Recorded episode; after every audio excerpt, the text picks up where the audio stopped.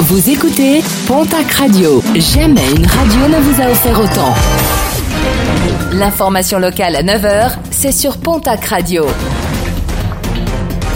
Bonjour Jean-Marc Courage Sénac.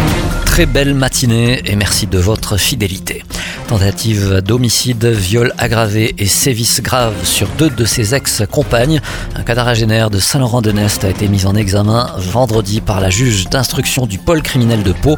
C'est grâce au témoignage de l'une des victimes que cette interpellation a pu être effectuée. Une enquête a été ouverte, l'homme a été placé en détention provisoire. L'interpellation d'un palois de 29 ans en début de semaine. Ce dernier cultivait plusieurs pieds de cannabis, pas moins de 27 plants saisis par les policiers. À son domicile, ont également été saisis de l'herbe ainsi qu'une petite quantité de cocaïne.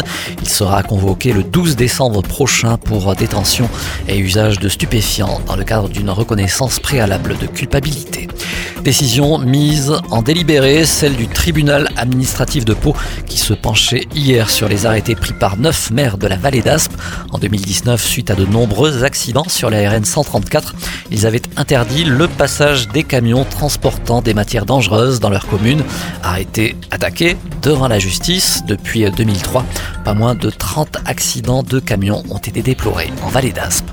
L'ouverture ce mercredi du pèlerinage du Rosaire à Lourdes, le plus grand de l'année dans la cité mariale et qui marque également la fin de la saison des pèlerinages. Pas moins de 15 000 pèlerins au total sont attendus. La sixième édition de la Tarbelle, la course 100% féminine organisée dans le cadre d'Octobre Rose au bénéfice de la lutte contre le cancer du sein se déroulera le 14 octobre prochain. Il est toujours possible de s'inscrire. L'an dernier, pas moins de 27 000 euros avaient été recueillis grâce à la participation de pas moins de 4 600 coureuses et marcheuses.